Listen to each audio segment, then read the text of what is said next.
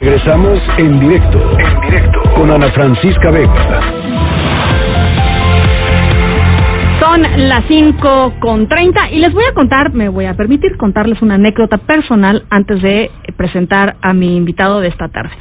Eh, por donde yo vivo hay un parque, es un parque grande que de pronto el delegado, en ese entonces, decidió pintar la barda por completo, cambiarle el color de la barda, pero eran literalmente pues no sé cuántos kilómetros de pintura.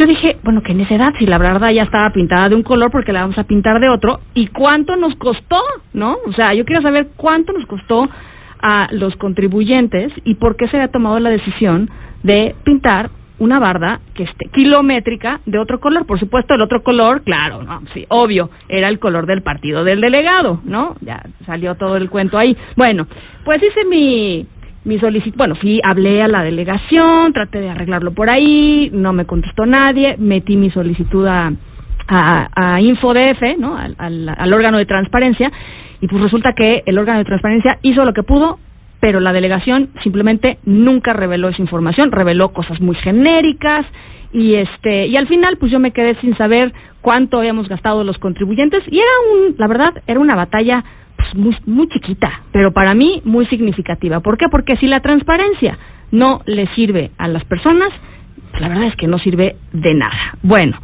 y la transparencia ayuda a que un ciudadano pues conozca de su gobierno, de su ciudad, de sus impuestos, de pues, de lo que quiera saber, ¿no? De lo que quiera saber de la vida pública. Bueno, pues en esas estamos. Y eh, mi invitado de esta tarde es Julio César Bonilla, y el excomisionado presidente del Instituto de Transparencia, Acceso a la Información Pública, Protección de Datos Personales y Rendición de Cuentas de la Ciudad de México. Así de largo. Es correcto. Así de largo es tu, es tu título. ¿Cómo estás? Es Bienvenido, Julio César. Muy buenas tardes, Ana Francisca. Qué gusto estar contigo. Un verdadero honor y un saludo a todos tus, pues, mal auditorio. Nada, bueno, pues qué bueno que estás aquí porque la verdad es que me parece que eso, si la transparencia no le sirve al ciudadano, la verdad es que no sirve de nada, ¿no? Este, a, hablar de transparencia, México es un país corruptísimo y en este caso la ciudad eh, y las alcaldías ahora, si sí. no terminan por abrirse en serio, eh, pues difícilmente vamos a saber cosas básicas y esenciales de nuestro ejercicio ciudadano, ¿no? Es correcto.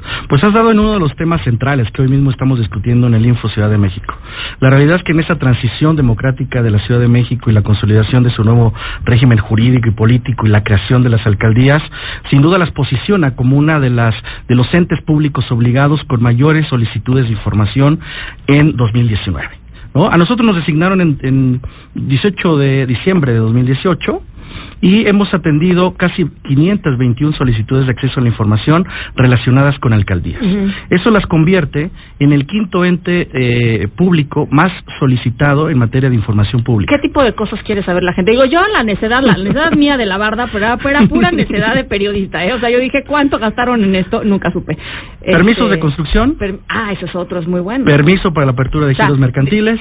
De, empiezan a construir algo en su colonia y dicen, oye, ¿este qué? ¿No? ¿Este permiso quién se lo dio? ¿Cuándo se lo dio? ¿Por qué se lo dieron? Es correcto. Ajá. Sí, la ciudad de la capital usa esto para también realizar una medición sobre el ejercicio eh, público de sus recursos, ¿no? Permisos de construcción, permisos de apertura a giros mercantiles, el presupuesto que se ejerce, uh -huh. incluso en esta barra tuvieron que dar una respuesta efectiva sobre cuánto se gastó, por qué se gastó así y cuál es el programa que justificaba ese hecho, ¿no? Uh -huh. El director de servidores públicos, uh -huh. los portales de las, de las alcaldías tiene que ser transparente, identificar claramente cuál es el stock de servidores públicos que eh, están gobernando una alcaldía, los actos de gobierno y la vinculación con sociedad civil. Uh -huh. Digamos que esos son los temas que mayor demanda tienen en materia de solicitud a la información pública por parte de la ciudad capitalina con relación a las alcaldías. A ver, y en general, eh, con respecto al gobierno central, al gobierno de la Ciudad de México, ¿qué se, qué se, le, sol, qué se le solicita al instituto? Eh, los Con datos arrojados frecuencia. en 2019, en 2018, perdón, en este informe que presentamos al Congreso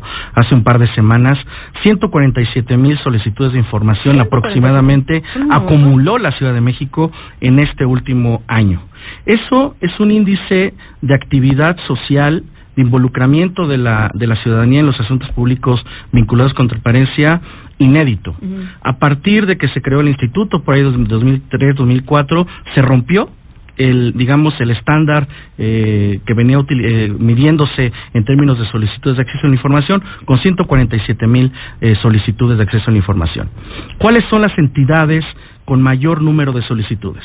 El, quien encabeza esta esta lista es la Secretaría de Finanzas de la Ciudad de México. O sea, la lana. La lana, sí, efectivamente. a los capitalinos nos interesa saber en qué se van nuestros impuestos. Efectivamente, lo has dicho con toda claridad. En segundo lugar, la Procuraduría General de Justicia de la Ciudad de México.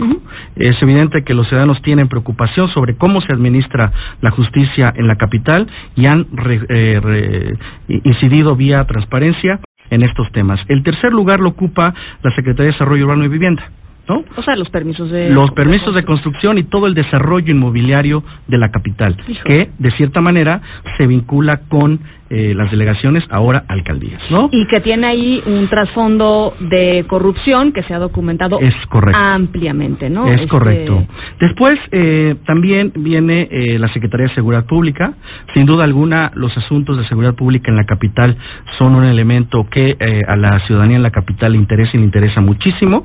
Y enseguida ya el salto viene con eh, la solicitud de información a las alcaldías. Pero se rompió el récord, el más alto registrado de, 2000, de 2004 a la fecha, 147 mil solicitudes de información registradas en 2018. Ahora, eh, lo que sucede normalmente en estas solicitudes de, de acceso a la información, de transparencia a nivel federal, es que los preguntones somos los periodistas, ¿no? O los académicos. La gran mayoría de estas solicitudes son, son hechas eh, por organismos eh, o académicos o de medios de comunicación. ¿Sucede lo mismo aquí en la Ciudad de México? No, la verdad es que eh, sí, bueno, es cierto, hay un parámetro que se puede medir. Por supuesto, son académicos, son investigadores, son periodistas incluso que se han acercado con nosotros, pero el número de solicitudes marca que hay un involucramiento mayor de cualquier ciudadano como tú y yo, de piso que puede solicitar a que este acceso a la información pública y lo ha hecho. Es decir, hay, una hay un creciente involucramiento en los asuntos públicos en materia de transparencia de la ciudadanía en general y deseamos ahora con esta nueva integración del instituto que crezca. Ahora, eh, había como que lagunas importantes, ¿no? en, términos de como de discrecionalidad, las alcaldías, volvemos al tema de las alcaldías, eh, pero también las las eh, secretarías tenían pues mucho margen para definir qué se daba a conocer y qué no se daba a conocer. Eh, había áreas enteras en donde eran unas verdaderas cajas negras que uno metía la mano y a ver quién sabe qué sacaba. Hay hay que se hace al respecto. Afortunadamente ha venido una serie de modificaciones de base constitucional y legal la verdad es que las leyes generales en la materia han dado apertura total a lo que tiene que ver con los asuntos públicos y con, el y, con los recursos públicos de cualquier entidad. O sea, si hoy yo hago el mismo ejercicio con la misma barda, eh, me van a terminar diciendo cuánto. Te vamos a terminar que te vamos a terminar diciendo qué hacer. Y si la delegación vía un recurso de revisión, que es la instancia que tú tendrías ante una negativa de la delegación para darte esa información, nosotros incluso podemos sancionarla a la delegación ya con una efectiva eh, amonestación o con una multa. ¿Tienen? sí, por supuesto. ya, ya va de 50 a 150 unidades de medida. Incluso quien no esté eh, en condiciones o no quiera siquiera atender estas solicitudes de información, lo tiene que pagar. Y lo verdaderamente importante aquí es que, no lo, no, paga con, con, el dinero público el titular de la unidad de transparencia o el obligado para informarte lo va a pagar incluso de sus recursos personales. Ah, o sea, si no me dan la información y ustedes resuelven, ¿saben qué es? Esta información tendría que ser información pública. Exactamente. Este, esta persona se le descuenta X dinero. Es correcto. De su salario. no voy a justificar que no, porque no te han contestado, pero el info no tuvo pleno durante todo 2018. Entonces, ahora con la designación del nuevo pleno estamos reactivando una serie de proyectos. ¿Y por qué no tuvo pleno durante 2018? Porque las decisiones en el legislativo local no permitieron tener un acuerdo que esto integrara al máximo órgano de gobierno del Info, que son los comisionados. O sea, no se ponían de acuerdo los partidos políticos para ver a quién ponían en... es correcto. Ah, y fue hasta la llegada del nuevo Congreso, el, primer Congreso de la Ciudad de México, la primera legislatura, que lanzan la convocatoria, un acompañamiento con sociedad civil y deciden ya tomar las riendas en el asunto y designan a cuatro de los cinco comisionados que debían haber integrado el Pleno, por lo menos desde el primer trimestre del año pasado. Oye, y platícame cuáles son las alcaldías o las o las secretarías de, amonestadas, digamos, en, este, en estos términos de pues no quisieron dar cosas que sí tendrían que Nosotros estamos en este proceso de evaluación ahora mismo. Estamos evaluando el último trimestre del año pasado. Nosotros llegamos en diciembre, llevamos un par de meses en el asunto, ya con una evaluación. esta evaluación la concluiremos a principios de abril y ya tendremos los datos eh, firmes sobre el tema. Lo que también, eh, aprovechando que hablamos de, de, alcaldías, que es un tema central hoy por hoy en la capital, quiero aprovechar esto porque hay una serie de solicitudes, como ya te, te informé, 521 que hemos recibido de enero a la fecha. Es un número muy elevado con relación a un ente obligado que son las alcaldías. Y por eso decidimos eh, marcar como fecha el próximo 20 de este mes a las 10 de la mañana Hicimos una convocatoria abierta a todas las alcaldesas y alcaldes de la Ciudad de México y los 16 aceptaron. Vamos a firmar un convenio marco de colaboración entre el Instituto de Transparencia de la Ciudad de México y las 16 alcaldías. Un convenio que tiene como propósito que se cumplan, sí o sí, sus obligaciones en materia de transparencia. Bueno, pues eh, ahí está, ahí está parte de lo que se va a hacer. ojalá funcione este convenio. Eh, Andrés Manuel López Obrador yéndonos al, al ámbito federal, eh, de pronto ha tenido algunas declaraciones en torno al Instituto Nacional de Acceso a la Información que a algunos hacen dudar con respecto a la transparencia o a el respeto del presidente hacia este órgano autónomo en particular.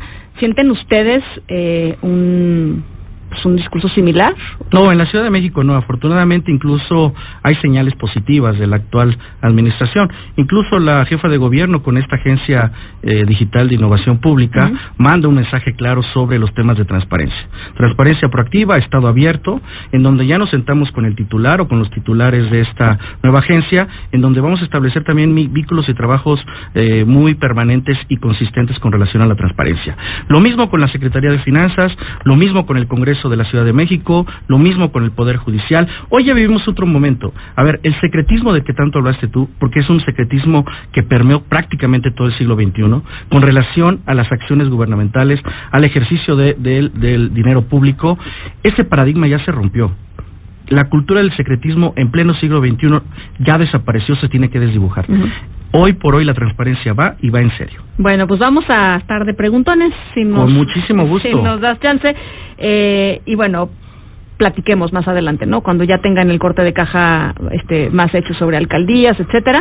Pero bueno, ahí está y eh, eh, él es Julio César Bonilla, comisionado presidente del Instituto de Transparencia, acceso, voy a decir todo, acceso a la información pública, protección de datos personales y rendición de cuentas de la Ciudad de México. El 20 de marzo se va a firmar este convenio con las 16 alcaldías que dejen de ser cajas negras de veras, que dejen de esconderse detrás de, de todas estas eh, oficinas burocráticas y que y que den la información que tienen que dar. Son, es información básica, a veces es información literalmente de vida o muerte para los ciudadanos, ¿no?